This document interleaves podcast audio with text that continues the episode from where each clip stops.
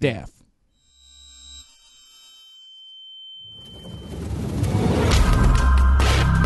Eu sou Gisele Camargo e esse é o Anticast número 482.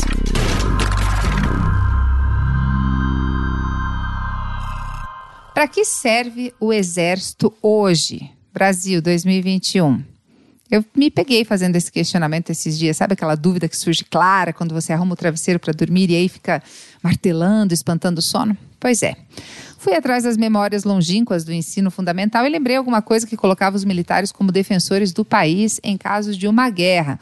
E bom, se não houvesse um conflito, eu lembrei que os militares serviam mais ou menos como um amuleto aí mesmo, longe do poder. Eles garantiam a ordem e a moral e os bons costumes da nação. E olha que o meu ensino fundamental foi logo ali, depois da redemocratização, no começo dos anos 90. Sim, essa foi a lembrança sobre o que eu aprendi dos militares na infância. Confesso que colabora para isso o fato de eu ter um tio-avô que era coronel do exército e uma das pessoas mais doces que já conheci na vida, o tio Beto.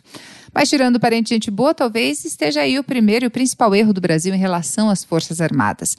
Manter a boa imagem dos militares, mesmo depois do período da ditadura, em que houve um verdadeiro assalto ao país, num dos períodos mais sangrentos e corruptos da nossa história. Não ter isso claro na memória coletiva, na cabeça geral dos brasileiros, faz com que tenhamos pessoas pedindo a intervenção militar nas ruas e pior, faz com que tenhamos novamente o exército no comando do país. Esse questionamento sobre a necessidade das Forças Armadas, a importância das Forças Armadas nos moldes atuais, veio depois do verdadeiro assinte que foi o Exército colocar em sigilo o processo disciplinar de Eduardo Pazuello por 100 anos. 100 anos. Aliás, galera, tá aí uma sequência que é um verdadeiro deboche da história e um tapa na cara do povo brasileiro. Desde a nomeação de um general da ativa para o Ministério da Saúde em meio a uma pandemia, passando por mentiras em uma comissão parlamentar de inquérito, manifestação política pública, o que é proibido, aí um sigilo de um século sobre aquilo que ele fez e que é proibido, até um novo cargo. Cara, é zoar muito com a nossa cara, né? É chamar muito brasileiro de idiota, senhor. E que fique claro que eu não falo aqui de todos os militares, eu conheço até alguns que são bastante críticos ao governo Bolsonaro e ao envolvimento do Exército com o governo. Mas fato é sim, as Forças Armadas estão com Bolsonaro e a trajetória do Pazuello é o retrato dessa parceria chancelada pelo Exército. Uma parceria que começou bem antes da pandemia, antes mesmo das eleições de 2018.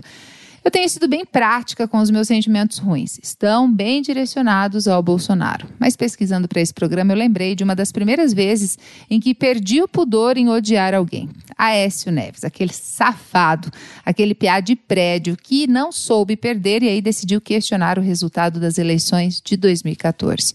Não quero entrar muito nos detalhes do momento que o país vivia após as manifestações de 2013, mas com certeza o questionamento de Aécio Neves deu voz a uma insatisfação Forças Armadas, sem nunca haver admitido os erros e atrocidades cometidos durante os 21 anos de ditadura, sem nunca ter proferido um pedido de desculpas e sem nunca haver punido todos os torturadores e assassinos fardados. Os anos pós-redemocratização foram bons para os militares. Houve uma saída de cena estratégica, se mantinha certo prestígio sobre a importância dos milicos em determinados setores da sociedade. Dentro dos quartéis, o trabalho era para se manter viva a narrativa oficial do Exército. No texto intitulado, abre aspas, Soldados e Influenciadores, os guerreiros digitais do bolsonarismo e os tweets de Vilas Boas, que foi publicado no livro Militares e a Crise Brasileira, da editora Alameda, o jornalista Marcelo Godoy fala sobre essa busca de se continuar demonizando partidos de esquerda e reforçar a autoimagem de militares como essenciais para a ordem da nação. Ele escreve, abre aspas, a retratação dos militares do cenário político coincidiu com a doutrinação dos jovens oficiais para que a visão interna sobre a ditadura não sofresse alteração em razão do contato com o mundo exterior.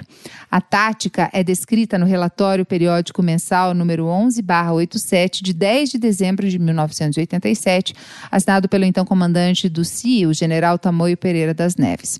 Diz o documento: é preocupante a falta de conhecimento por parte dos quadros mais jovens do Exército a respeito dos acontecimentos políticos que provocaram a intervenção das Forças Armadas em 1964, atendendo anseios da sociedade, fecha aspas. Marcelo Godoy conta ainda que desse projeto aí de manutenção de narrativa entre os militares mais jovens, nasceram dois livros. A Verdade Sufocada, do coronel e torturador Carlos Alberto Brilhante Ustra, e A Grande Mentira, de Agnaldo Del Nero. Mantendo vivo o discurso, mantinha-se viva a necessidade de se combater o comunismo, algo que, olha só, só pode ser feito com a intervenção militar. Dentro desse pensamento insano, é possível imaginar o que significou a eleição e a reeleição de Dilma Rousseff para as Forças Armadas. Dilma, sim, foi o terror da ditadura, incansável militante contra o regime, nem a brutal tortura sofrida pela jovem Dilma conseguiu apagar a força daquela que viria a se tornar a primeira mulher presidenta do país. E ainda muito consciente de uma missão que só poderia ser efetivada por quem esteve nos porões da ditadura. Em 2011, Dilma sancionou a lei que instituiu a Comissão Nacional da Verdade, com o objetivo de trazer luz sobre um dos períodos mais cruéis e sangrentos da história do Brasil. Os militares não gostaram nada disso e em 2014, após o lançamento do relatório final da comissão, o Superior Tribunal Militar afirmou por meio de nota que, abre aspas, se a comissão pretendia no tocante à Justiça Militar da União elucidar fatos daquela época, não cumpriu seu mistério, fecha aspas. Dilma caiu, Temer, o talarica mais famoso da história do Brasil, assumiu e aí abriu as portas para a ala militar. E eu estava aqui procurando as indicações militares e as fontes sobre essa aproximação e descobri só hoje que o Michel Temer lançou um livro chamado A Escolha. Cara, eu vou ler a descrição que é no mínimo engraçada. Abre aspas. Nesta obra, o ex-presidente da República, Michel Temer, apresenta seu registro pessoal dos anos em que esteve à frente da presidência do Brasil, expõe suas escolhas, desafios e superação. Como ponto de partida, a conjuntura do país pós-impeachment, recessão, desemprego em alta, crise institucional, descrença generalizada, expectativas frustradas, chegando aos bons resultados na economia, a disciplina fiscal, a reforma trabalhista, a reforma do ensino médio, o controle da inflação e a profissionalização das empresas estatais, como a Petrobras. Ademais, a obra retrata outras nuances da vida do autor abre aqui um parênteses, estou interessadíssima. A carreira jurídica, o magistério, o início da vida política, obras publicadas, atuação como deputado, inclusive deputado federal constituinte em 87, cargos ocupados no estado de São Paulo e a sua vida pessoal. Fecha aspas. Olha que obra, gente. Cara, Michel Temer tinha que ser estudado numa análise aí sobre a autoestima do homem branco hétero, né? Mas enfim, neste livro, Michel Temer assume que sim, planejou com os militares a queda de Dilma Rousseff. Num texto excelente publicado no El País em fevereiro de 2018, Juan Arias questiona: por que tantos mimos de Temer aos militares? Abre aspas. Multiplicam-se no governo Temer os mimos às Forças Armadas. Que se deve essa volta dos militares? Depois de quase 20 anos, por exemplo, um general do Exército é novamente chefe das Forças Militares como ministro da Defesa. Tinha sido Fernando Henrique Cardoso quem, em seu segundo mandato em 99, pôs um civil, o senador Elcio Álvares, à frente dos militares. Desde então, esse ministério não voltou a ter um militar no seu comando. Também pela primeira vez depois da ditadura, o governo Temer ordenou, com o apoio do Congresso, uma intervenção federal com liderança militar em um estado, o Rio de Janeiro, otorgando poderes de governo a um general na delicada questão da segurança pública. Pela primeira vez, um ex-militar, Jair Bolsonaro, disputará as eleições presidenciais com boas chances de chegar ao segundo turno, fecha aspas. Ai, foi o que infelizmente aconteceu. Sempre buscando reforçar a imagem de um militar e não de um político, Bolsonaro escolheu Hamilton Mourão, filho de militar e general da reserva, para vice-presidente. A porta que foi aberta por Temer foi escancarada e já de cara no primeiro ano de governo, Bolsonaro nomeou oito militares para o comando dos 22 ministérios. Segundo um levantamento publicado pelo jornal Estado de São Paulo em março de 2019, eram 130 representantes das Forças Armadas em cargos do Poder Executivo. Ainda em dezembro de 2018, o Estadão publicou uma matéria com o seguinte título: abre aspas. Ministério terá mais militares do que em 64. Bolsonaro inicia a gestão com mais nomes oriundos das forças do que Castelo Branco, fecha aspas. Bom, a matéria segue e lá pelas tantas, o jornal mesmo da escolha muito difícil afirma, abre aspas, analistas ouvidos pelo Estado avaliam que esse fenômeno pode ser explicado por uma simples razão. Eles fazem parte do universo do presidente eleito. Para eles, isso não necessariamente significa um risco de autoritarismo, mas pode indicar dificuldade nas negociações. Fecha aspas. A simples razão, como o Estadão chamou, surpreendendo sempre, seguiu como tendência e em fevereiro de 2020, o general do Exército Braga Neto foi nomeado como ministro-chefe da Casa Civil. O último militar a comandar a pasta foi o general Couto e Silva no final do governo Geisel e o início do governo Figueiredo. Couto e Silva deixou o cargo em 81. No dia em que anunciou Braga Neto para a Casa Civil, depois de fazer uma verdadeira dança das cadeiras, Bolsonaro foi ao Facebook e disse, aspas, trocamos hoje dois ministros, ficou completamente militarizado o meu terceiro andar. São quatro generais ministros agora, nada contra os civis. Tem civis excepcionais trabalhando como Sérgio Moro, por exemplo. Você vai pegando os ministérios e aí, lógico, que pode ter um problema, né? Mas como regra, estão indo bem. Na defesa temos um general. Antigamente tivemos gente do PT, PCdoB, e não tem cabimento isso. Cada área, a gente coloca um ministro que entende do assunto sem aquela jogada que vocês sabiam que existia, fecha aspas. Como, por exemplo, o Pazuello no Ministério da Saúde em meio a uma pandemia. Tudo a ver. Mas claro, a ideologia já acabou, tá ok? A CPI da Covid está em curso. O que será? Não sabemos, mas eu espero realmente que sejam provados os interesses escusos e assassinos que acabaram colocando o general da ativa Eduardo Pazuello sentado na cadeira de ministro da Saúde. Porque não tem, gente, não tem explicação lógica dentro do que já foi exposto que justifique Pazuello coordenando a saúde do Brasil em meio a uma pandemia. O cara que foi vendido como especialista em logística teve entre as suas atuações mais notáveis o envio de um avião com vacinas que seriam do Amazonas para Amapá. Com isso, o Amazonas, que tem quase aí 4 milhões de habitantes, recebeu 2 mil doses da vacina. E o Amapá, que tem 750 mil habitantes, recebeu 78 mil doses do imunizante. Teve ainda os testes vencidos, o avião para a Índia e o mais cruel de todos, o lance com a Pfizer. Tá passado? Bom, ele que afirmou nem conhecer direito o SUS quando assumiu o Ministério da Saúde, fez essa fala aí sobre o episódio com a Pfizer na CPI da Covid. É, é preciso compreender que a prospecção da Pfizer, ela começou lá em abril e maio. Primeiras, primeiras prospecções da Pfizer, como discussões de tipos de vacina. Nós estamos falando de uma vacina completamente diferente do que a gente está acostumado, uma tecnologia que não era de conhecimento do Brasil. E nós estávamos falando de uma empresa que não topava a discussão da tecnologia conosco. É fechada, é, é, é, é porteira fechada. É isso ou é aquilo. Não tem transferência de tecnologia, não tem nada. E essas discussões foram, caminharam até os meses de maio e junho. Maio e junho. Quando nós tivemos a primeira proposta oficial da Pfizer, foi o memorando de entendimento. Você conseguiu aí, Guerreiro? Foi o memorando de entendimento?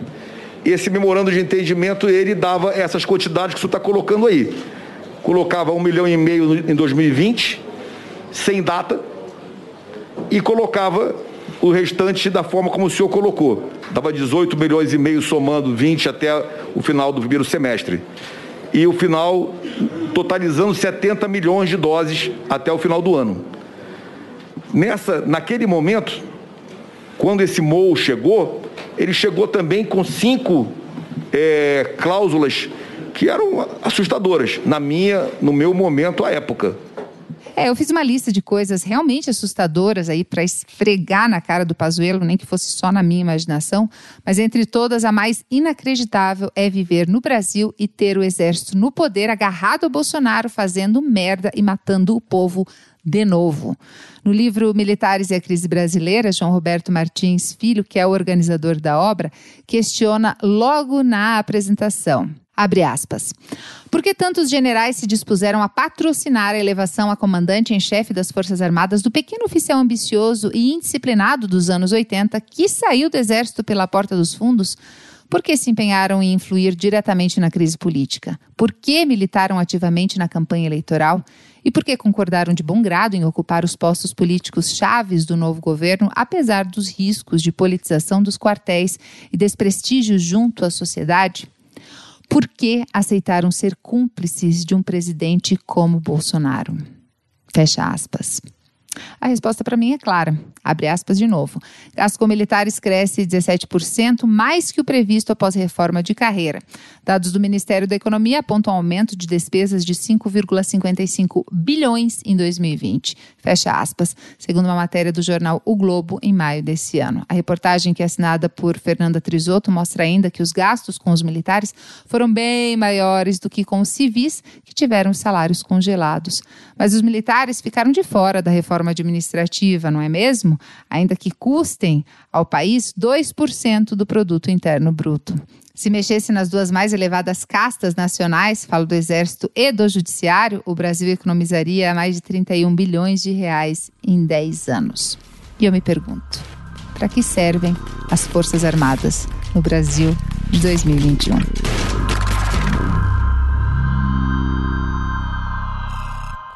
Para falar sobre esse assunto, eu converso com ele, que é bacharel em Ciências Sociais pela Unicamp, universidade onde também fez mestrado em Ciência Política e fez também o doutorado em Ciências Sociais. É professor atualmente da Universidade Federal de São Carlos e recentemente, esse ano, lançou uma coletânea aí com vários textos com o título Os Militares e a Crise Brasileira. Professor João Roberto Martins Filho, muito obrigada pela disponibilidade de conversar com a gente aqui do Anticast. Eu é que agradeço. Professor, como eu falei anteriormente aqui, enquanto a gente não estava gravando, eu, depois de ver toda aquela situação com o Pazuello, as Forças Armadas e o Exército querendo que durante 100 anos esse assunto não seja investigado e tal, eu me vi me perguntando para que servem as Forças Armadas em 2021 no Brasil? Porque é uma estrutura super cara que eu não consegui, é, é, lógico, fora aquela, aquilo que a gente aprende desde pequeno, né, sobre a defesa, principalmente de fronteiras, em caso de uma iminência de guerra e tal. Mas hoje em dia, qual é o sentido da gente ter uma, uma força armada tão onerosa, tão custosa e que tem tido posicionamentos e está tão envolvida nas últimas crises políticas do país? Bom, realmente elas são onerosas, são custosas, elas são, uh, o gasto é feito de forma muito ineficiente, existe é, quase 90% é gasto com pensões e aposentadorias. O militar, ele sai da carreira, ele começa muito cedo a carreira militar, porque é, já nas escolas passa a contar o tempo, é como se quando a gente estivesse fazendo a faculdade já contasse o tempo. Então é muito comum o militar que não vai para oficial general ele passar com 50 anos ou um pouquinho mais do que isso, é, então é uma estrutura custosa.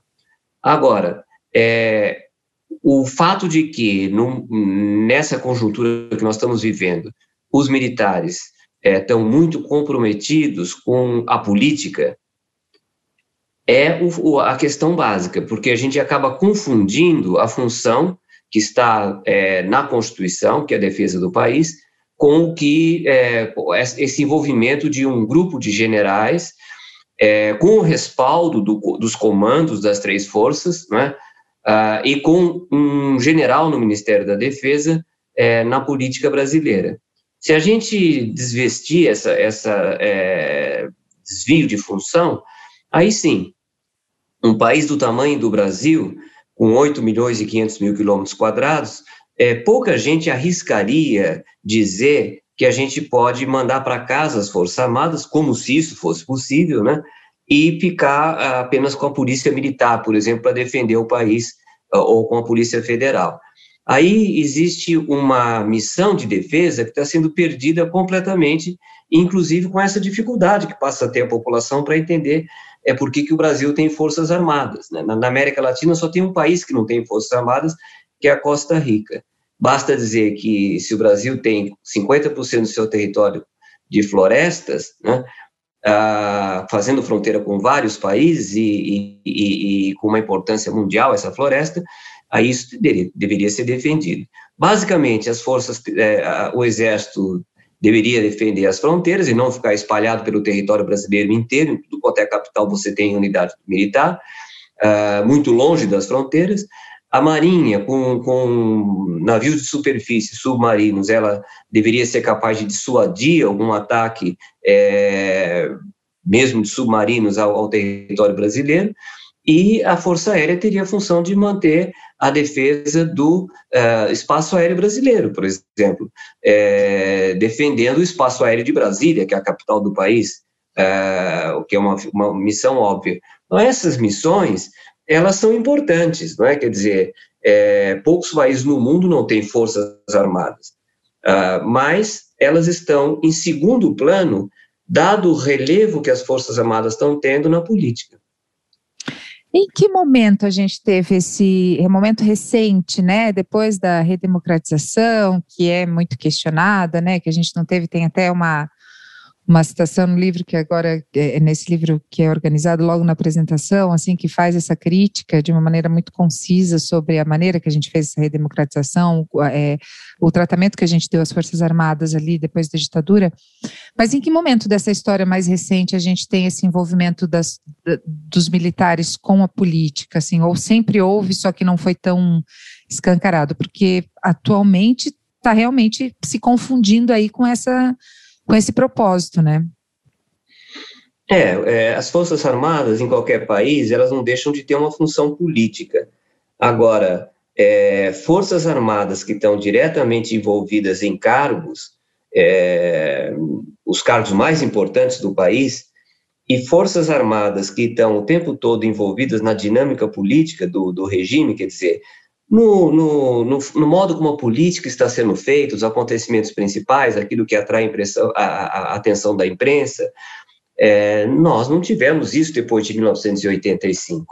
Quer dizer, depois de 1985, nós tivemos um governo que nem era para ter acontecido, que foi o governo Sarney, com a morte do, do presidente eleito, né, Tancredo Neves, e esse governo Sarney é conhecido como um governo em que os militares ainda exerceram uma tutela e foram capazes de inserir uh, no artigo 142, que trata das Forças Armadas na Constituição, quer dizer, durante a, durante a Constituinte, eles tiveram vários assessores que trabalhavam junto ao, aos constituintes, e eles conseguiram é, colocar no artigo 142 ah, aquilo que é, é acessório. Quer dizer, qual é a função das Forças Armadas? A função das Forças Armadas é defender o país. Mas eles conseguiram colocar é, garantia da lei e da ordem a pedido de qualquer dos poderes constitucionais. Isso foi um, um, um tremendo erro, né? Porque hoje em dia as Forças Armadas se veem como uma espécie de um poder moderador, ou seja, elas interpretam é, uma certa ambiguidade que existe no artigo 142, porque você só pode dizer o seguinte: é impossível que constituintes civis, depois de sair de 21 anos de ditadura militar, eles quisessem que as Forças Armadas tivessem um poder moderador. É óbvio que eles não queriam. Qual a intenção do Constituinte, então? Mas é muito difícil você achar um alto oficial das Forças Armadas que não concorda com a ideia de que, em última instância, eles vão atuar como poder moderador. Então, isso é, é um problema muito sério. Mas o fato é que, depois do fim do governo Sarney, quer dizer, o começo do governo Collor, Fernando Henrique, Itamar Franco, Fernando Henrique Cardoso, é, Lula e Dilma, os militares mais ou menos se adaptaram, eles não deixavam de fazer a política que, que interessava a eles fazer, é, impedindo, inclusive, que o poder civil entrasse em áreas que eles consideravam que eram reservas de caça deles, mas eles não, não é, é, é existe uma, é, uma certa, vamos dizer, obediência às regras do jogo, principalmente depois de 1999, quando foi criado o Ministério da Defesa, é, e durante é, a, a, gestão de 10 ministros, eles foram ministros civis. O último foi já no governo Temer, o Raul Jungmann, e depois o Temer, que foi quem iniciou todo esse estrago que nós vivemos hoje, ele nomeou o general é, é, é Luna Silva.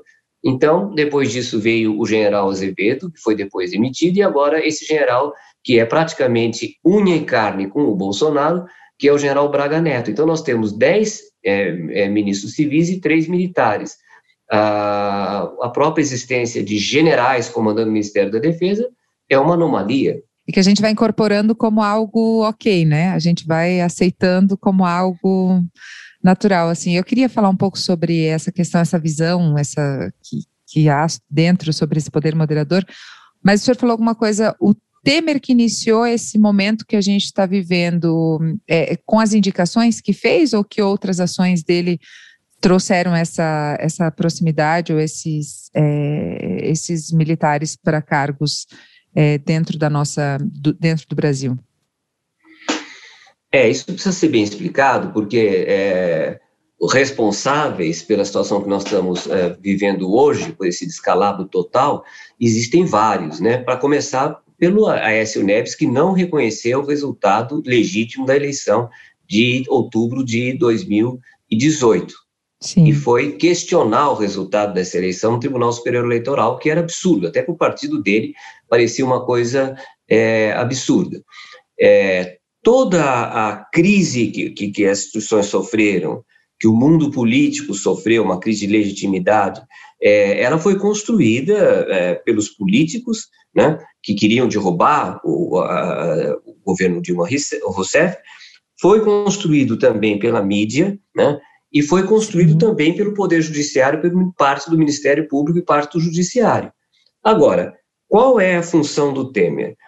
Ele, ao romper com a presidente Dilma, ele procurou, como diz aí a, a autobiografia do Eduardo Cunha, ele já fez encontros ainda com, uh, como vice-presidente, com os militares, né? com o comandante do Exército, portanto, a mais alta autoridade no Exército, e com o general Etchegóin. Quando ele assume, ele nomeia o general Etchegóin para um cargo que tinha sido extinto pela presidente Dilma, que era o Gabinete, o Gabinete de Segurança Institucional, ou mais simplesmente o GSI, que era herdeiro é, do Gabinete Militar da Presidência da República, que é muito mais antigo. É, ao dar o cargo-chave, o cargo que significa o, o, o, deep state, vamos dizer assim, aquele estado que não fica visível uh, por excelência, há um general articulado, extremamente é, é, inteligente, capaz de fazer as coisas e ninguém vê o que ele está fazendo, como o general Etchegóin, que, por sinal, foi o único geral da ativa que questionou os resultados da Comissão Nacional da Verdade, porque a comissão, o relatório final, citava o nome do pai dele, Léo Etchegóin, esse general passou a ser o homem-chave do governo. O homem que conversava com o presidente quando ele chegava no palácio. O homem que praticamente dava o norte do governo Temer. E, embora é, tenha havido, então, uh, apenas esse, esse é, é, general no governo Temer com posto-chave, ele é que abriu a porta pela qual passaram todos os outros depois de janeiro de 2019. E aí tem uma pergunta na apresentação é, do livro do livro que você organizou, é, que é por que tantos generais se dispuseram a patrocinar a, eleva a elevação a comandante em chefe das Forças Armadas do pequeno oficial ambicioso e indisciplinado dos anos 80 que saiu do exército pela porta dos fundos. Em que momento Bolsonaro pareceu essa figura é, é, é, é viável óbvio, para entrar por essa porta que foi aberta no governo Temer, mas eles precisavam de, um, de alguém que tivesse ali à frente. Em que momento Bolsonaro realmente que fez campanha e se isolou sempre do cenário político, não como político, até pela carreira pífia dele, né, como político, 27 anos aí é, sem nenhuma atuação realmente relevante, ou minimamente relevante, ou minimamente interessante, nada ele sempre se distanciou dessa, dessa, dessa peixe de político e esteve é, sempre muito próximo dessa peixe de, de militar. Assim, em que momento ele pareceu um nome viável?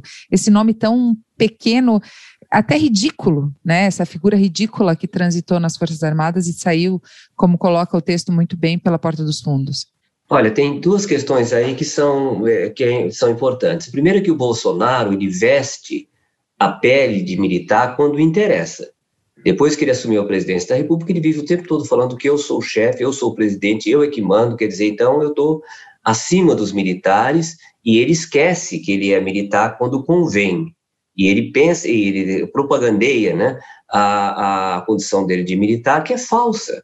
Né? Ele ficou nas Forças Armadas só até chegar a capitão, ele nem chegou a concluir direito o curso da Escola de Aperfeiçoamento de Oficiais, que é chamada Casa dos Capitães, onde o primeiro polimento é dado no oficial. E o polimento final é dado na escola de comando, quando já uh, chega a coronel e com possibilidade de chegar a general. O Bolsonaro não fez essa, essa carreira militar. Um a carreira que ele né, fez pra... foi a carreira de político, não é? E um político do baixo clero. Outra coisa que nós temos que entender é que uh, o primeiro sinal claro de que os militares consideravam Bolsonaro não mais aquele é, rebelde, aquele sindicalista, aquele agitador que não era bem-vindo nos quartéis e nas unidades militares, que só estava ali para perturbar, para agitar, para criar confusão, para desobedecer, para ser indisciplinado, foi em novembro de 2014, quando ele foi convidado para participar da formatura ah, dos cadetes na escola que tinha sido a escola dele, que é a Academia Militar das Agulhas Negras. E a, depois disso, descendo do palanque, ou não sabemos se antes disso, antes do palanque, ele é, se dirigiu a um grupo numeroso de cadetes, talvez não, nem todos, e disse o seguinte: eu estou lançando aqui a minha candidatura à presidência em 2018 eu estou disposto a jogar o país para a direita. E foi aplaudido, e na época não se falava mito, ele foi saudado aos gritos de líder, líder, líder. Só que nós temos que considerar que ninguém, em sã consciência, considerava que o Bolsonaro seria um candidato forte quatro anos depois. Então, as Forças Armadas abriram, quer dizer, o Exército abriu uma porta para o Bolsonaro, mas o Exército não sabia ainda, evidente, em novembro de 2014, que ele seria um candidato capaz de derrotar o Partido dos Trabalhadores em 2018. Mas daí para frente eles passaram a ter boas relações com ele, não é? Até um jornal argentino publicou uma matéria que a gente só foi ver com mais atenção agora, recentemente. Ele publicou uma matéria em novembro de 2018, em que o, o repórter conseguiu entrevistar um desses generais que chefiaram essa operação de apoio ao Bolsonaro, e ele falava coisas que agora fazem um sentido tremendo. Ele falava: olha, o Bolsonaro ele está fazendo análise. O Bolsonaro casou. O Bolsonaro se arrependeu do que ele falou para a deputada Maria do Rosário. Então, qual que era a ideia aí? A ideia é que o Bolsonaro estava sendo civilizado por eles. E, evidentemente, que nessa altura do campeonato, já um pouco antes da eleição, eu falei em novembro, mas talvez a matéria tenha sido anterior à entrevista que ele fez com esse general anônimo, né, mais importante, é, a verdade é que uh, eles já achavam, nessa altura, que o Bolsonaro ganharia as eleições. Quer dizer, em 2018 começou a aparecer a possibilidade dele ganhar. Mas eu me lembro que nas aulas que eu dei no começo de 2018, eu falava que o Bolsonaro não passaria de 18% dos votos. Agora, eles apostaram certo, tanto é que alguns generais, como o general Heleno e o general Mourão, se aproximaram dele antes, né? 2016, 2017, já estavam fechados com ele. Mas a verdade é que se o Bolsonaro não se mostrasse capaz de vencer as eleições, eles apoiariam algum outro candidato é, de direita é, que, com um acordo que eles fariam de que o apoio significaria a, a presença militar numa forma inédita no, no, governo seguinte. No fim, acabou sendo o Bolsonaro. Agora, o, a grande questão que provoca. Porque até aí, todos os, os autores do livro que você mencionou, daquela coleção, todos concordam que houve uma operação centralizada, organizada, hierarquizada de apoio ao Bolsonaro, que agiu em, eh, como se fosse uma guerra, como se fosse uma operação militar. O que passa a haver uma discordância é, depois que o governo começou, isso funcionou? O Bolsonaro eh, desempenhou o papel que eles designaram para ele? Qual o papel que eles designaram para ele? É, a gente já vai nessa, nessa questão, mas só para a gente não ficar muito longe aí sobre esse artigo é, 142 da Constituição, o Ives Granda até escreveu é, em maio do ano passado, depois que houve ali aquela tensão, alguns jornais publicaram que Bolsonaro teria feito uma investida de, de enfim, fechar o Supremo e tal, ele ele fez um artigo e daí ele fala um pouco sobre essa ideia que fica aí nas franjas dos, dos militares de que eles realmente têm esse poder de moderação, né?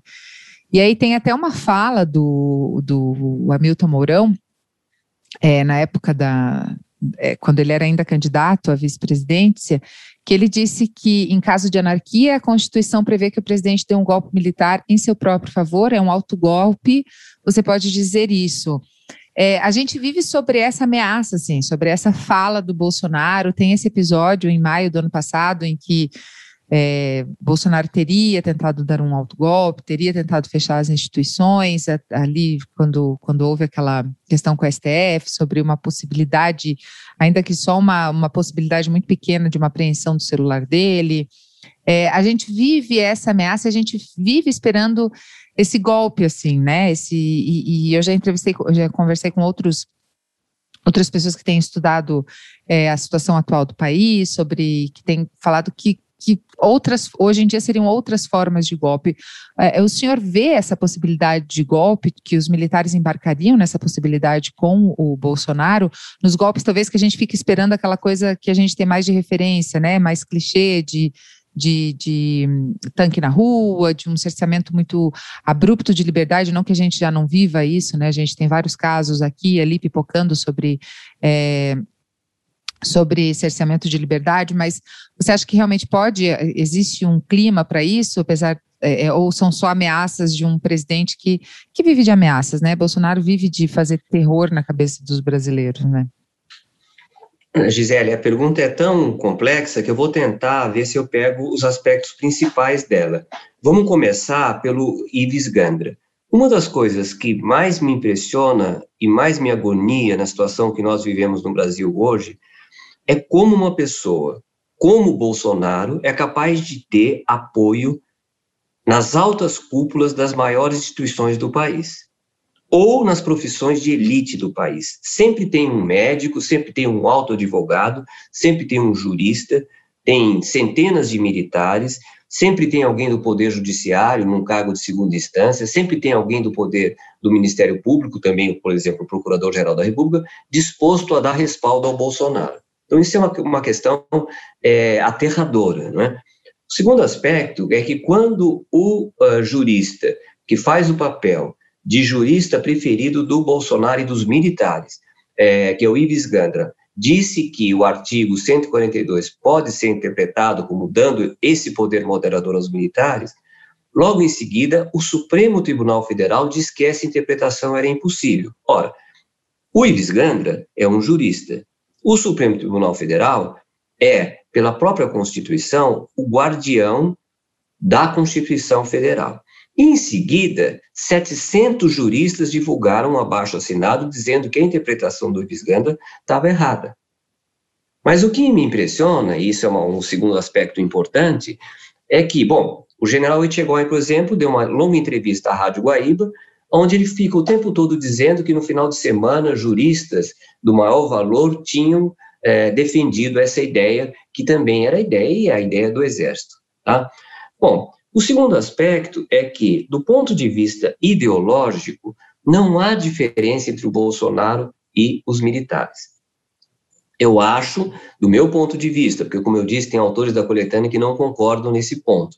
Eu acho que o problema do Bolsonaro está mais com relação a o tipo de governo, o tipo de regime que nós estamos vivendo, que, do meu ponto de vista, dá um lugar importante para o próprio Bolsonaro. A visão alternativa a isso, dentro desse campo de autores críticos do regime, é que não, é que o governo é um governo militar e o Bolsonaro ele faz só um papel é, de fantoche ali, de espantalho, de estorvo, como eles dizem, não é? Mas é, essa é uma questão que a gente tem que entrar, teria que entrar agora. Mas veja bem, não existe a menor discordância entre os militares e Bolsonaro no aspecto de que, em última instância, as Forças Armadas é que vão decidir a parada. E, por outro lado, não existe também é, é, divergência na crítica que se faz ao Supremo Tribunal Federal como um obstáculo para o governo poder governar ou na crítica que se faz aos políticos em geral, como se Bolsonaro não tivesse sido um político por 27 anos. Então, é, esse é o ponto. Agora, a terceira questão, para terminar essa sua é, pergunta extremamente é, é, complexa, é que os militares, se puderem, preferem chegar e continuar no poder com uma aparência de democracia. Nossa, eu fiquei pensando, uma aparência de democracia. Eu acho que a gente já vive mais ou menos isso, né? Uma aparência de democracia. Óbvio que com sempre espaço para piorar, a gente tem visto que os golpes têm tido outros formatos ao redor do mundo, né? É, enfim, Hungria, é, Mianmar, enfim. Mas sempre com essa participação militar. é, e é essa questão dessa narrativa, por exemplo, que o senhor coloca né, do Ives Gandra, fazendo, é, é trazendo para mais recente, para mais perto, é como é, se você olhar os grupos de, de, de WhatsApp, de Telegram que, que tem bolsonaristas, isso acaba saindo como uma verdade e a verdade não é dita ali, né? Fica só a narrativa, como por exemplo, que o, a manifestação, o, o evento lá com Bolsonaro e motos estaria no Guinness Book. Enfim, essa, essa informação chega, mas que ela é mentirosa não chega. Então a gente realmente tem um, um reforço de narrativa aí que é respaldado por pessoas com grandes nomes, né, como, como o senhor colocou aí, em, em todas as esferas de atuação nacional. É, é, um consenso essa, essa dentro do, do Exército, porque a gente tem alguns episódios que mostram uma cisão, assim, uma divergência, desde a demissão do ministro da Defesa, é, o afastamento dos comandantes das três forças do Exército, Marinha Aeronáutica. É, é como é que é esse clima dentro? A gente consegue fazer uma leitura de como está esse clima dentro do, do Exército? Olha, Gisele, para isso eu preciso voltar um pouquinho antes, porque a minha ideia com relação a, ao projeto que os militares é, entraram com tudo né, na, na, no, no, apoio ao Bolsonaro, para mim tem dois momentos esse projeto. O primeiro projeto, primeira parte, a primeira fase desse projeto, o primeiro tempo, foi bem sucedido. Eles, Bolsonaro venceu, eles estavam em posições chaves, por exemplo, a Secretaria de Governo, o general Santos Cruz, o Gabinete de Segurança Nacional, o general Heleno, a vice-presidência, o general Mourão. Então, eles realmente ficaram muito contentes com a vitória do Bolsonaro. Foi para eles o fim de um pesadelo e o começo de um sonho. Agora, qual era esse sonho? O sonho era: nós voltamos ao, ao, ao Palácio do Planalto, nós temos as posições chaves do governo e nós vamos funcionar nos bastidores para controlar o Bolsonaro, que é uma pessoa é, muito mal preparada. Até foi o próprio Heleno que foi visto uma vez, falando no telefone, numa reunião que estava acontecendo na sala do lado entre Bolsonaro e empresários em São Paulo, dizendo ele é totalmente despreparado. Então, é, eles mais ou menos, guiariam o Bolsonaro. Essa segunda parte, ela fracassou. A partir do início do governo, eu acho que eu tenho bastante evidências para falar isso, o Bolsonaro mostrou-se uma pessoa incontrolável. E existe, por exemplo, eu vou citar algumas, né? Porque você pergunta hoje como é que a coisa está. Bom, o quadro geral, então, é que o Bolsonaro não fugiu ao controle. Não deu certo esse negócio de controlar o Bolsonaro. Logo no começo do governo, o Olavo de Carvalho fez ataques extremamente duros, não só aos generais do governo, como também uh, às próprias instituições militares, dizendo que desde Euclides da Cunha nada de novo aconteceu no campo intelectual uh, das escolas militares. Essa, esse é, é, ataque foi respondido pelo general Santos Cruz. Ele, então, atacou, atacou o general Santos Cruz, atacou o vice Mourão. O general, uh, o ex-comandante do Exército, general Vilas Boas, entrou na jogada e ele disse o seguinte, Olavo de Carvalho, é uma vergonha que os generais tenham que buscar um aleijado numa cadeira de rodas para defendê-los. Isso foram a frase, uh, não literal, mas a frase do Olavo de Carvalho. Como reagiu o presidente da República? Isso em março de 2019, três meses de governo. Ele concedeu ao, ao Olavo de Carvalho a ordem, a Gran Cruz da Ordem uh, Rio Branco, que é uma, uma, uma, realmente uma comenda importantíssima. Sim. Logo em seguida, ele demitiu o general Santos Cruz. Depois disso, uh, ele, e um pouco antes, no dia 31 de março, ele trouxe para o primeiro plano os militares, ordenando que se comemorasse o golpe militar de 31 de março de 64, que eles a Dilma tinha proibido a comemoração, mas eles sempre comemoravam, mas discretamente. Depois disso, o Bolsonaro passou uns seis meses sem grandes crises com os militares, porque parece que houve uma espécie de recuo tático dos militares, e começou o ano, ele colocou no lugar de Santos Cruz um outro general que era muito chegado a ele, era conhecido como o mais bolsonarista dos generais da ativa, que é o general Ramos. E no começo do ano de 2020, traz para a Casa Civil da Presidência, o que parece um absurdo, Casa Civil da Presidência, o general que era o segundo mais amigo dele, todos eles estudaram com ele na época da meados dos anos 70 na, na Academia das Agulhas Negras, que é o general Braga Neto, que tinha sido chefe da intervenção uh, na segurança pública no, no, no, Rio de Janeiro. Depois disso, é, o, o, o, o Bolsonaro faz em 2020 várias provocações aos militares. Ele participa de um ato contra o Supremo e o Congresso na frente do quartel-general do Exército, no dia 19 de abril, que é o dia do Exército. E ele leva o ministro da Defesa, o general Azevedo, junto com ele para acenar para os manifestantes lá embaixo, ele foi de helicóptero, uh, na Praça dos Três Poderes. Então, esses dois últimos uh, momentos que você uh, ressaltou, a demissão do ministro da Defesa e dos comandantes militares, e agora a não punição do general Pazuello por ter participado de um comício, eles são só os últimos episódios de desgaste das Forças Armadas promovido pelo próprio Bolsonaro, sendo que o maior de todos eles, a gente pode voltar a conversar sobre isso, foi a nomeação de um general da ativa, Eduardo Pazuello, que tanto o Braga Neto quanto o Ramos também ficaram na ativa, só saíram com o tempo, é, para nomear no momento de crescimento de uma crise de pandemia, crise sanitária, o Ministério da Saúde. Nada queimou mais a imagem de militares no Brasil do que a gestão do Pazuello na frente do Ministério da Saúde. Mas existe uma preocupação com essa imagem, assim? Porque é, é, tem sido.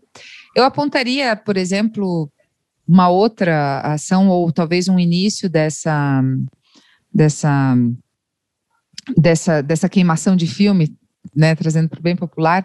Por exemplo, as Forças a atuação das Forças Armadas no Rio de Janeiro. A gente teve uma atuação pífia, houve a morte da Marielle Franco, é, aí vem esse envolvimento maior com Bolsonaro, enfim. É, é, é, possível ver que parece que as Forças Armadas não estão aí com esse é, desgaste de imagem que talvez só aconteça para uma parcela da população, né? Porque a gente ainda tem é, pessoas que vão às ruas, mesmo com a pandemia, apoiar Bolsonaro, pedir intervenção militar, é, nos moldes, né? E é, isso é bem curioso, e enfim, vira meme, que são as pessoas na rua pedindo intervenção militar, né? É, se manifestando e pedindo intervenção militar. É, existe essa preocupação do que vai ficar dessa imagem do exército que tem se. Porque Bolsonaro vai passar, né? Esse período vai passar. A gente vive aí um período bastante tenso, existe essa discussão se é o pior momento do Brasil ou não. Enfim, mas ele vai passar. E o que vai ficar? Existe essa preocupação com qual a imagem que vai ficar do Exército? Bom, numa, num dos artigos da coletânea, que foi o único escrito por um é, militar, o coronel Marcelo Pimentel, que tem dado grandes entrevistas aí, deu entrevista para a BBC, deu entrevista para o UOL. É, o coronel é um crítico radical dessa aventura da associação da imagem das Forças Armadas, especialmente do Exército, a uma pessoa totalmente despreparada como é o atual presidente do Brasil.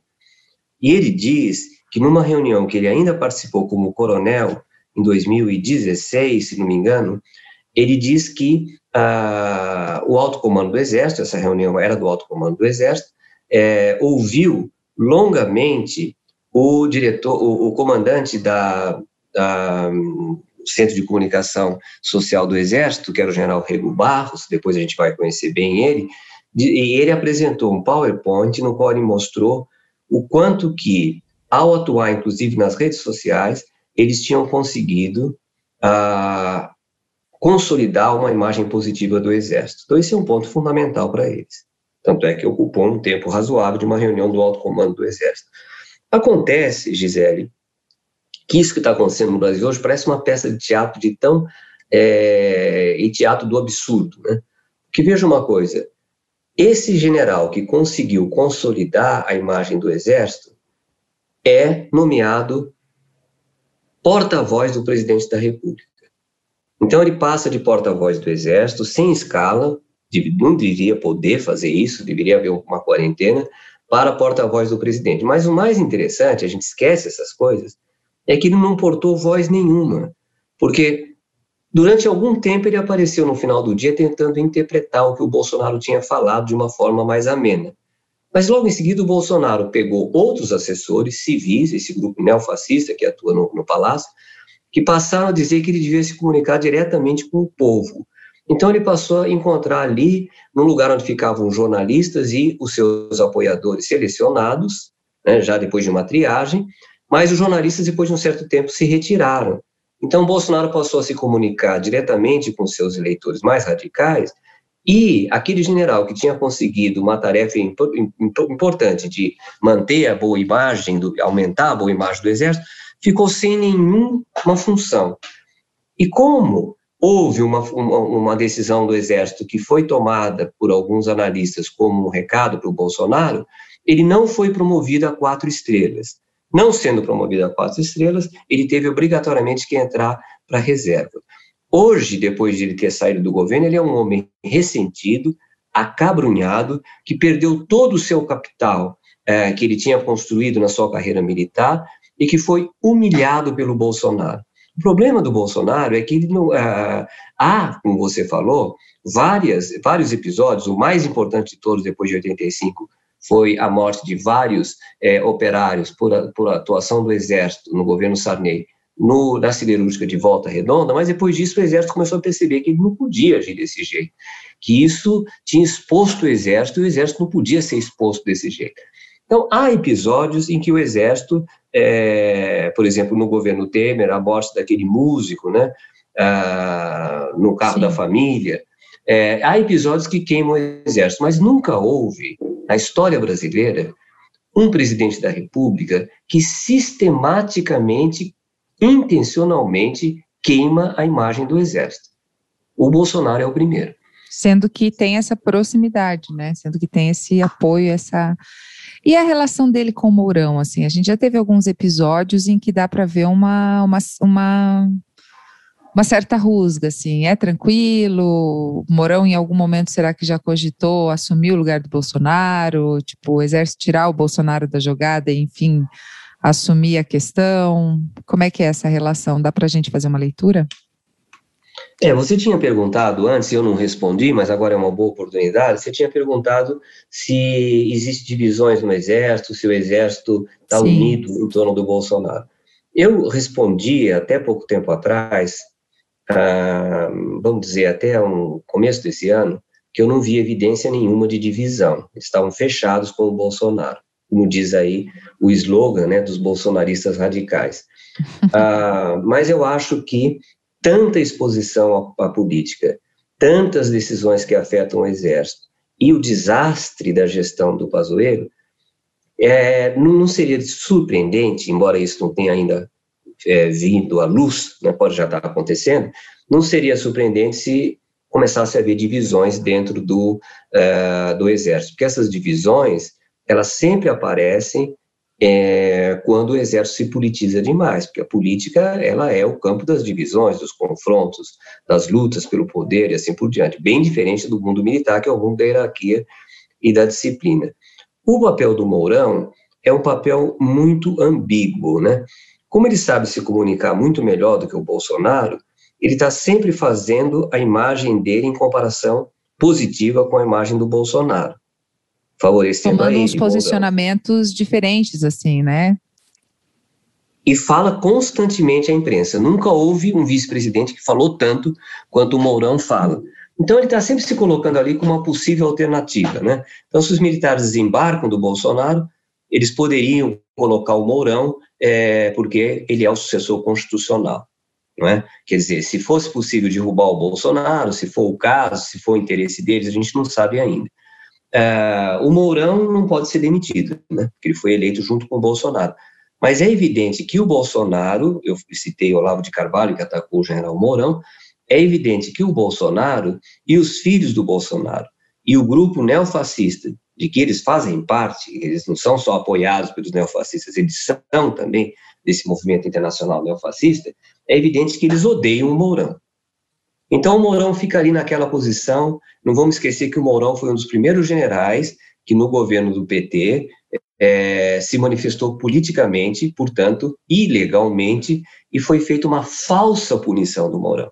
Aí entra um aspecto, Gisele, que é a facilidade com que muitos jornalistas compram as afirmações em off dos militares e acabam funcionando como uma espécie de assessores de imprensa dos militares.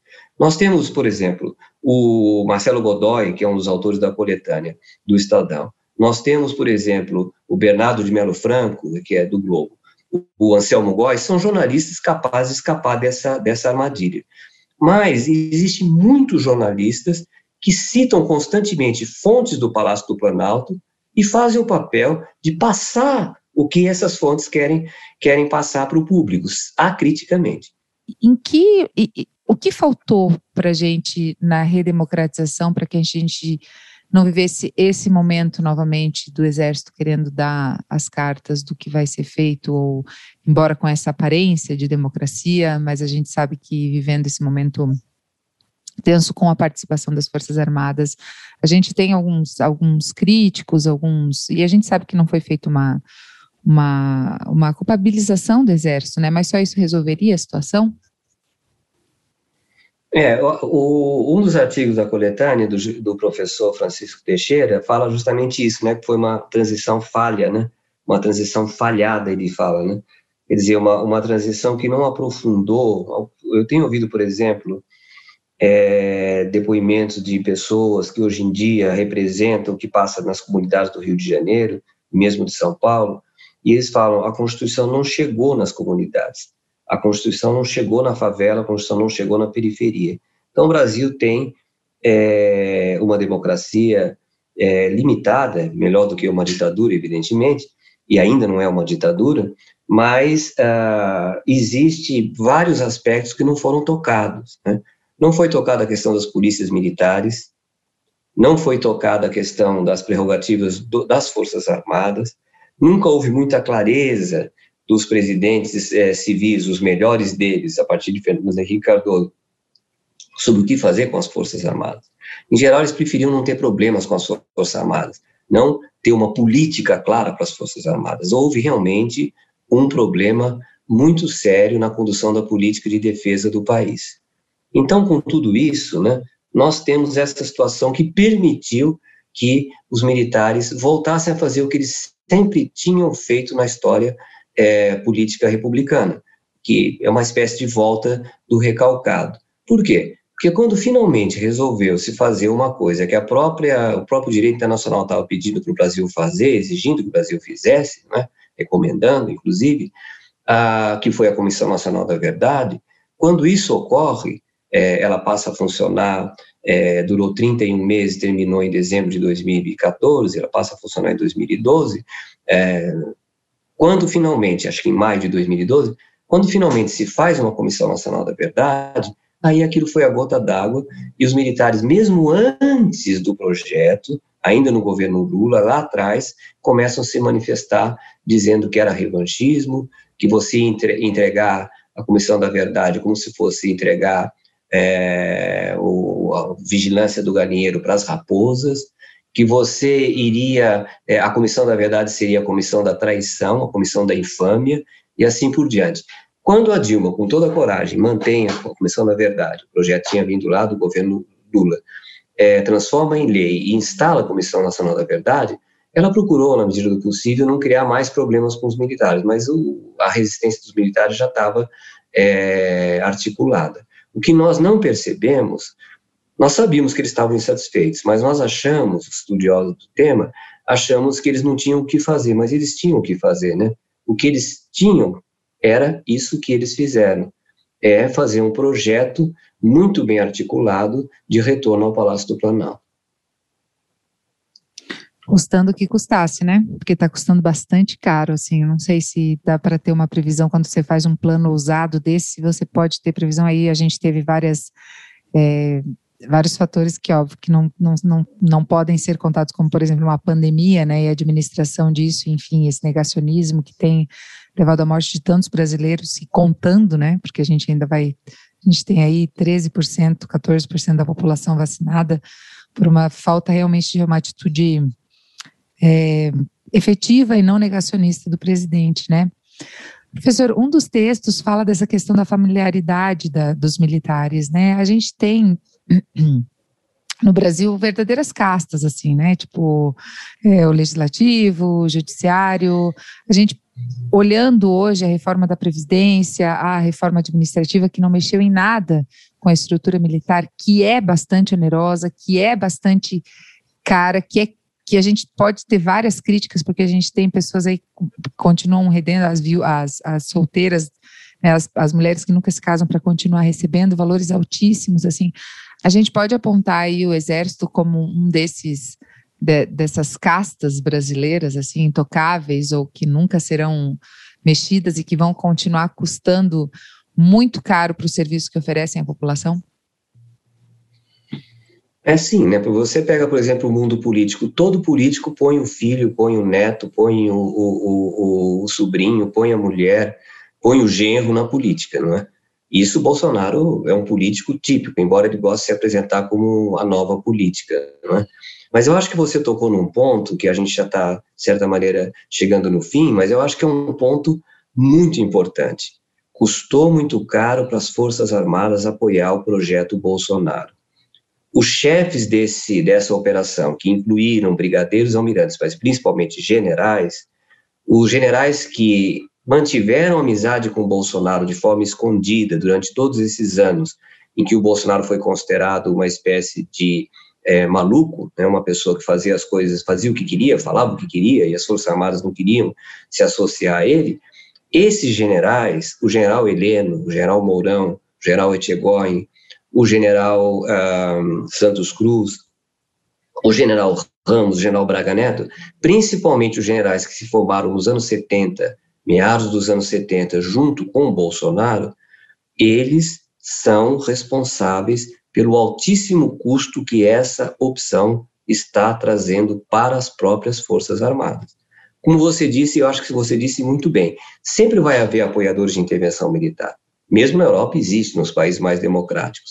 Agora, o problema é que ah, há certos setores da sociedade que praticamente perderam todas as ilusões que podiam ter tido com relação aos militares. Nós mesmos, estudiosos, perdemos as ilusões que a gente podia ter tido.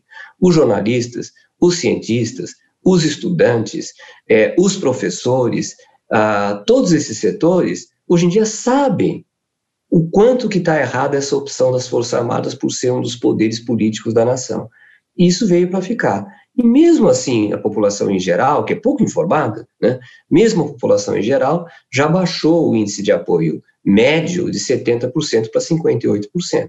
Não é? não é, não é qualquer coisa, tá? já é uma coisa importante para quem achava que estava sempre subindo o prestígio que tinha na sociedade. É certo que as instituições têm uma, uma credibilidade eh, ainda menor, mas perder 12 pontos percentuais, principalmente em setores que são formadores de opinião, é um custo, como você mesmo disse, muito alto, né? Eles pagaram um preço alto. Eu acho que eles não controlaram a coisa depois do começo do governo Bolsonaro. E eles estão, é, vamos dizer, como se fosse no mato sem cachorro, né? para ser bastante claro. E essa tentativa de, por exemplo, bloquear por 100 anos as investigações sobre a, o envolvimento do Pazuello mostra um nível de consciência disso, né? De que realmente eles estão nesse mato sem cachorro, né? Talvez não permitir que se fale sobre isso seja uma tentativa de, de bloquear como se isso realmente pudesse acontecer, né? Isso é um assinte, né, além de tudo, porque como que você vai bloquear um documento por 100 anos? É um documento que põe em risco a segurança nacional, é um documento que põe em risco as instituições brasileiras, é um documento que indispõe o Brasil com seus vizinhos e seus aliados? Não é. É simplesmente uma operação de cobrir os rastros dessa crise que aconteceu com a atitude do, do, do Pazuello teve de subir a um palanque e fazer um, um discurso num comício. Então isso mostra que as Forças Armadas parece que não aprenderam nada com tudo que aconteceu nos últimos dois anos e meio, né? Parece que não aprenderam nada. Elas continuam com a mesma arrogância. Como que você afronta a sociedade uh, fechando por 100 anos documentos numa sociedade onde existe uma lei feita pela presidente Dilma, uma das melhores leis que ela fez do meu ponto de vista, que foi a lei do acesso à informação. Quer dizer, eu nem acho que é legal fazer esses 100 anos, não existe motivo para isso, mas eles fizeram. como se eles estivessem é, mostrando para a sociedade que, com a máxima disfarçatez, que eles estão se lixando para a opinião da sociedade. Mas isso tem um custo, não é? Sim, e o Assint é tudo, né? O cara vai na comissão, é, é, vai na CPI que está investigando, primeiro todo o processo que levou ele até a CPI, né? E eu adoro a comparação com, com o posicionamento e a firmeza da Dilma, Dilma e a hombridade da Dilma com, com a, o, a, o, a falta de força e de coragem do Pazuello, que tentou fazer todos os para não ir à CPI, e aí o cara vai lá e pouquíssimo tempo depois ele desfila.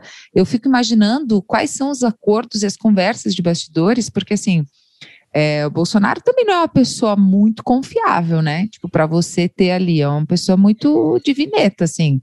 Há visto que ele tem feito com algumas outras relações, inclusive é, de milícias e milicianos, que ele tem abandonado pelo caminho. Ele simplesmente para de falar na pessoa, para de defender a pessoa. Então, assim, é, eu fico pensando quais são as conversas e quais são as, as tratativas de bastidor para o Pazuello ter essa um cara realmente, desculpa a expressão, um cagão que tentou fugir da CPI, o quanto deu, aí vai na CPI, mente pra cacete, é, é, você vê que ele foi realmente muito bem treinado, assim, né, em termos de, de, de fala, deve ter recebido um media training, assim, né, porque ele conseguiu se posicionar, parecia até que ele que ele entendia realmente do que ele estava falando, mesmo mentindo pra caramba, e depois o cara vai e sobe num palanque sem máscara, fazendo todo um, um movimento político, assim, é, é, é, realmente é uma todo o processo é um assinte, assim, é uma é um tapa na cara da, do brasileiro, né? Pelo menos de quem está minimamente informado. Ele foi extremamente arrogante, Gisele, na, na, na CPI, chegando a dizer para o relator que o senhor devia saber disso em relação ao ponto que ele estava falando. Depois, e dele veio aquele secretário dele, secretário do Ministério da Saúde, que é um cargo geralmente de carreira, de, de funcionário do Ministério, e é o mesmo que tinha desacatado, esse, esse coronel Elcio, tinha desacatado um é, garçom, um pobre garçom que estava servindo ali uma reunião, foi a cena está no YouTube, e também é aquele que usava um broche com uma caveira e uma faca, que é o símbolo das forças especiais. Você imagine você estar tá no Ministério da Saúde cuidando de vidas humanas no momento em que estão morrendo pessoas como nunca na história brasileira, e você ter a disfarçatez de ir com um broche, com uma caveira e uma faca. Então, é como eu digo, quer dizer, eu não apostaria nem um tostão de que eles aprenderam a lição, de que eles vão agir com humildade, que eles, eu não acredito nisso. Eu acho que, infelizmente, existe uma arrogância aí que está levando é, esses militares que coordenaram o apoio ao Bolsonaro a um caminho sem volta, não é? Seja quem for, que não sendo Bolsonaro, seja quem for que vai governar o país, depois disso, como você disse, um disso vai terminar, mas a imagem deles vai estar bastante arranhada.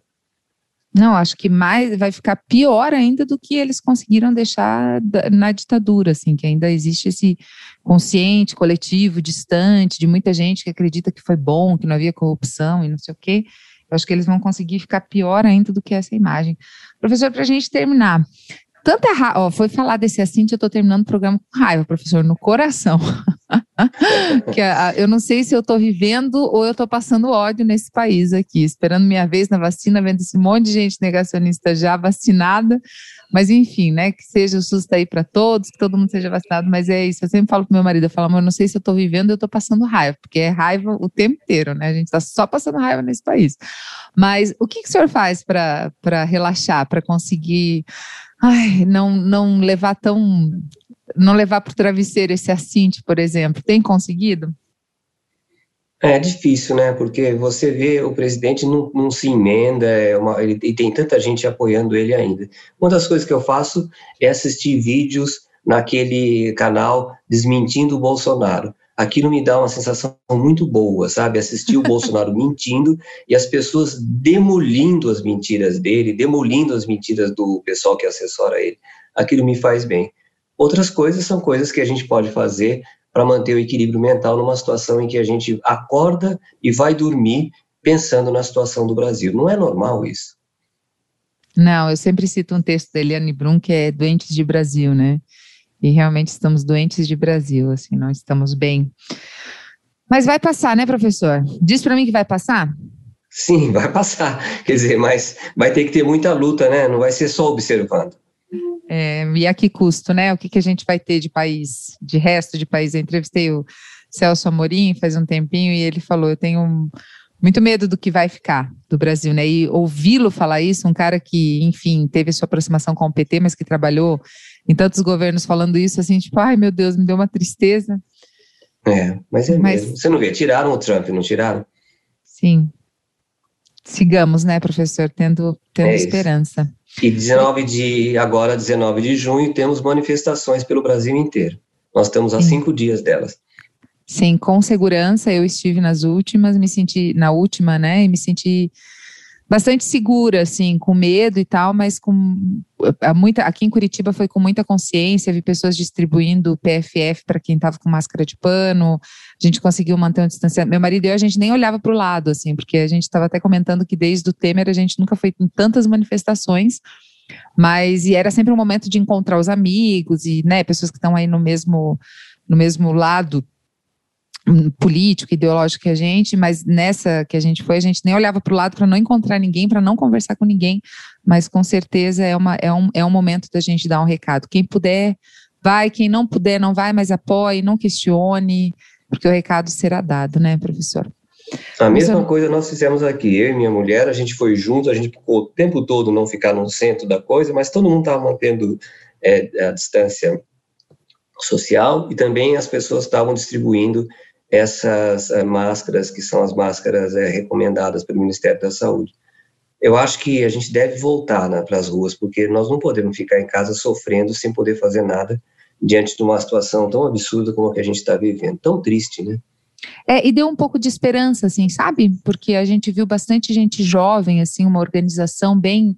Porque a gente realmente está. É, meu marido é professor universitário, então, assim, longe da universidade, você fica um pouco fora da articulação para ver a coisa acontecer. E a gente chegou lá para dar o apoio mesmo, assim, a gente sempre estava mais envolvido nas outras manifestações, assim, deu um quentinho no coração de ver que tem muita gente realmente insatisfeita e lutando para que isso mude, né, e olhar para a situação do Chile, por exemplo, que está aí há quantos anos, mas realmente atingindo um outro momento histórico e político, e enfim, acho que faz bem, assim, quem puder realmente recomendo, assim, acho que é, é seguro se você conseguir se manter distante, né? Professor, muito obrigada. Foi um prazer, foi uma conversa ótima, adorei. Muito obrigada mesmo, viu? Quem quiser saber mais do seu trabalho, seguir, o senhor usa as redes sociais? Sim, eu uso o Facebook e, e nós temos uh, dado entrevista e, na medida do possível, nós temos uma militância crítica com relação à situação no tema militar. Ok. Muito obrigada. Agora eu faço um jabazinho aqui, professor, pedindo a colaboração dos nossos queridos ouvintes, porque fazer esse jornalismo independente tem um alto custo, não só financeiro, digo de saúde mental mesmo, a gente mergulhar em determinados assuntos para trazer a informação, a, a, a o produtor de conteúdo independente tem tido um papel muito importante no Brasil, como o professor citou, a galera do Desmentindo Bolsonaro faz um trabalho incrível. É, a gente tem na CPI mesmo a participação de vários perfis que têm levado informação, têm feito essa, têm catalogado a informação, a desinformação do governo Bolsonaro. Então, assim, apoie o produtor de conteúdo independente. É o Anticast? Ótimo, colabora com a gente.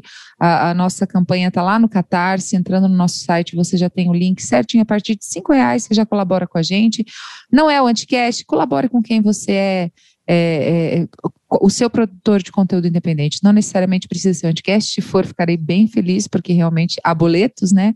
Nem só de de falar que a gente vive, a gente, a gente tem boletos para pagar, mas se não for um anticast, for outro, legal, faça sua participação, demonstre que esse conteúdo é importante para você, porque se a gente for depender da grande mídia, não desacreditando, não, não, não desacreditando o trabalho de profissionais sérios, mas alguns posicionamentos ainda colaboram muito para que a gente continue na situação que a gente está. Lembrando que a SBT esse final de semana colocou aí um verso bíblico né, falando que, que as pessoas não podem falar mal do seu presidente, com certeza uma interpretação completamente dúbia. Então, o produtor de conteúdo independente, jornalismo independente, tem tido um papel muito importante. Colabore. Um beijo para vocês, muito obrigada por quem ficou até aqui. Beijo, professor. Obrigada, boa semana. Beijo, parabéns para vocês, hein? Vocês realmente merecem. Obrigada, beijo, tchau, tchau.